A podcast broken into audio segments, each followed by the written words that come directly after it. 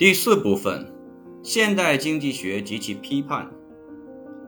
经济思想史的课程经常以二十世纪三十年代来结束他们的课程内容。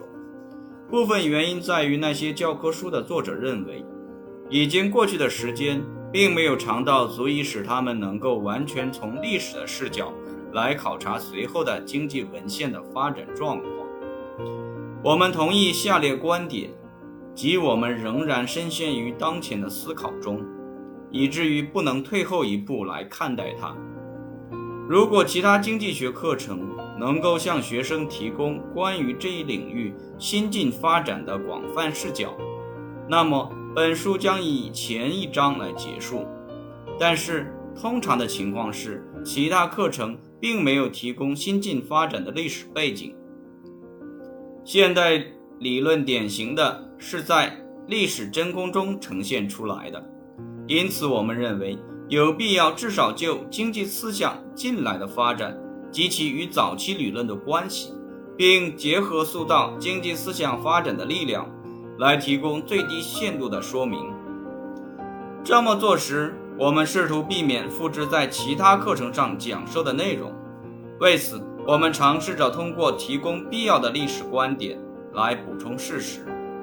我们也承认很多课程。尤其是在实行季度体制的学校，讲授不完所有的内容，所以我们在使学生能够独立领会的层次上呈现内容。我们相信，按要求做的学生将会发现各章节在知识上引人入胜，同时也是其他章节相关知识的浓缩。然而，我们要强调的是。这些章节只反映了我们的观点，并没有像前面的章节那样受益于经过仔细考虑的、随着时间变化而得到发展的智慧。就像我们在第一章中所表明的，我们认为将个人的观点包含进去，将会使表述更加生动，也激发了批评性的思想。但请注意，下面的四章中呈现的观点。反映出的是我们的看法，不一定是较为宽泛的经济学专业的观点，甚或是大多数经济思想史学家的观点。现代经济学的状况，在本书的较早版本中，我们对经济学专业当前的状况相当不满。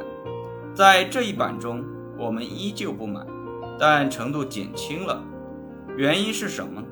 因为这一专业正在发生变化，实际上我们认为它已经发生了充分的变化，有充足的理由将现代作品划分为一个独立的经济学学派，有别于新古典学派。这并不是我们的独家看法。马克·布劳格是最重要的经济思想史学家之一，他最近提出了相同的观点。他写道。新古典经济学在二十世纪四十年代和五十年代如此激进地改造自身，以至于人们应当为战后的正统经济学创造一种全新的标志。二十世纪五十年代的经济学能够将凯恩斯的经济学包括进来，作为其一部分核心内容。这一事实表明，经济学的方法、途径以及内容。都发生了巨大变化，因为凯恩斯的宏观经济学仅体现出很少的新古典经济学特征。现代经济学不能被有效地称作新古典经济学，因为新古典这一术语所表示的观点、方法以及假设，包括边际主义、全面理性的假设、边际生产力理论观点、瓦尔拉斯一般均衡理论。马歇尔供求分析以及自由放任主张，并不是当代经济分析所特有的。在过去一百三十年间的不同时期，所有这些概念在经济学中都起着重要作用。当你听到新古典经济学这一术语时，这些概念则是应当浮现在脑海中的东西。然而，这些都变了。现代经济学包含着更宽的世界观。远比新古典这一术语所暗示的内容更加折中。什么是被允许的，什么是不被允许的。现代经济学同样有它的惯例，但它们不是新古典经济学的惯例。因此，我们看到获得诺贝尔奖的经济学家阿马蒂亚森质疑效用最大化是否是解决贫困问题的一种有意义的方法。罗伯特·索洛也是一位诺贝尔奖获得者，他探索劳动市场上的社会问题。两人毫无疑问都是主流经济学家，但是他们在这些场合下所使用的方法并不是新古典的。在发展模型的过程中，现代经济学依赖于一套不同的技术工具，这些工具远远超越了边际主义者的微积分学。现代经济分析要求作品用一种数学模型来加以表述，得出引人注意的见解，并且原则上能够进行经验检验。于尔格·尼汉斯将经济学的现时代称为模型化的时代。罗伯特·索洛也类似的评论说：“今天，如果你问一位主流经济学家关于经济活动中几乎任何方面的一个问题，回答将是：假定我们将这一情况模型化来看发生了什么。有上千个例子，要点是除了这一过程的例子之外，现代主流经济学很少由其他内容组成。显然。”大部分现代经济学是高度经验化和定量的，正如其所做的那样，包含着解决问题的特定的模型化方法，着眼于一个问题，将其还原为一个原则上能实行经验检验的简单模型，然后分析该模型。在完成这一点之后，必须加上形成模型时被抽象掉的因素。并将因此获得的信息应用于要解决的问题中。经济学家总是在做模型，但是将现代方法区分开来的是它的严密性和几乎专门集中于通过正式的数学模型，而不是通过例如启发式的模型来处理问题。阿尔弗莱德·马歇尔提倡烧掉作为模型基础的数学，用文字表达观点。而现代经济学则似乎经常采取下列做法：即如果一种观点不能被转换成一种数学模型，那么就必须放弃它。在对数学模型的要求方面，与刻有马歇尔烙印的新古典经济学相比，现代经济学可能似乎有更多的限制性。但是在假设和所使用的数学方面种类方面，现代经济学。则更加折中，可以被看成是程度没那么深。例如，新古典经济学将其分析限于唯一的均衡模型。熊彼特写道：“多重均衡不一定没有用，但是从任何精密科学的观点看，一种唯一确定的均衡的存在当然是极其重要的，即使证据不得不以非常严格的假设为代价而获得。”在无论多高的抽象程度上，证明一种唯一确定的均衡，或者无论如何少量可能的均衡的存在是没有任何可能性的。现象领域真的是一种失去分析控制的混沌。与新古典经济学比起来，现代经济学更安心于多重均衡模型，乃至没有均衡的动态模型。两者之间的另一种分歧涉及模型中所允许的假设。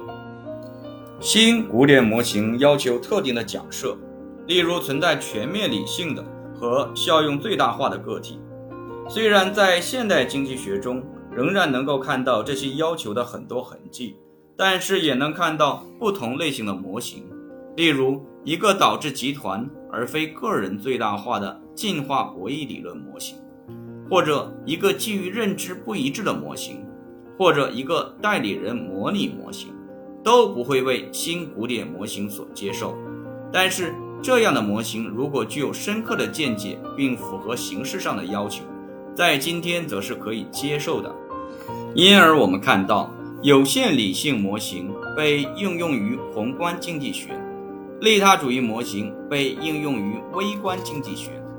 远离新古典经济学从二十世纪四十年代以来一直发生着，无法查明这一变革的具体日期，因为演化是渐进的，它是一种缓慢的过渡，而不是突然出现的变化，也难以确定新古典时期是什么时候终结的，因为新古典这一术语本身就从未得到清楚的界定。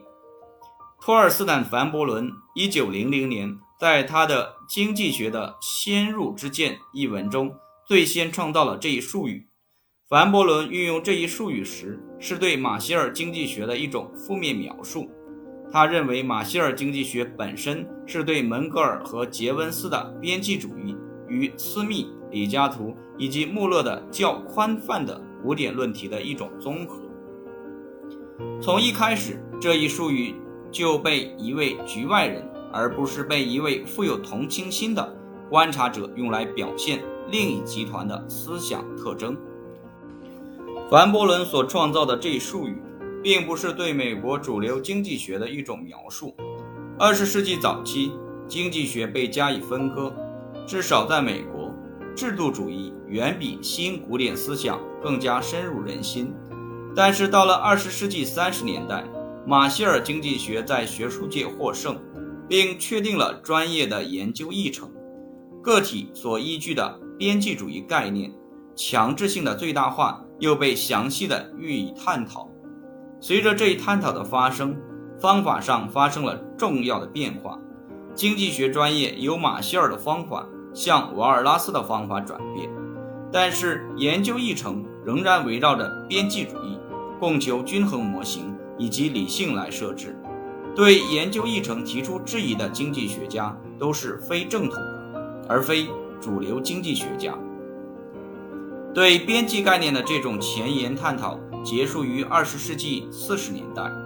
有两本书在很多方面将零碎材料集合在一起，并捕捉到了新古典经济学的本质。这两本书是希克斯的《价值与资本》，以及保罗·萨缪尔森的《经济分析基础》。他们是新古典经济学的终极著作，他们使所有的边际主义片段成为一个整体。有了这两本书，前沿理论就建立在逻辑与集合论的基础之上。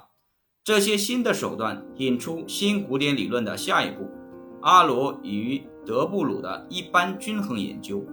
这一研究正式探讨了竞争性经济体一般均衡的存在。及其稳定性的证据。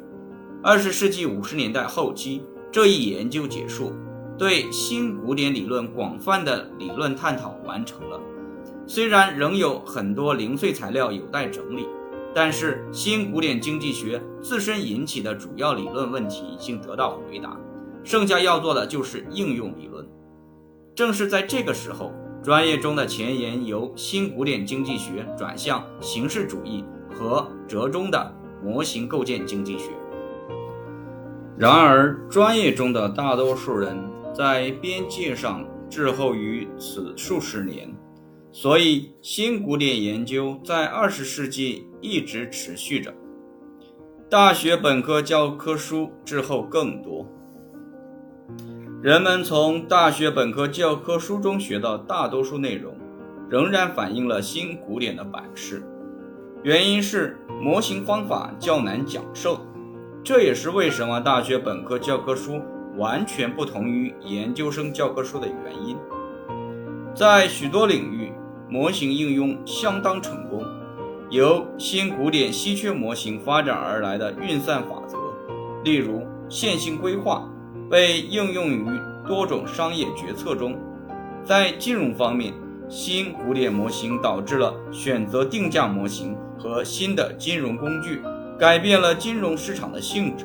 就具体的问题应用来说，新古典经济学是成功的；但是就其更为广泛的探求以获得对经济体令人满意的理解方面，新古典模型则不太成功。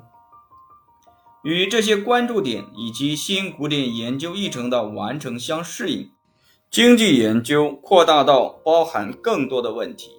正如其所做的那样，经济学从新古典经济学演进到形式主义的和折中的模型构建经济学。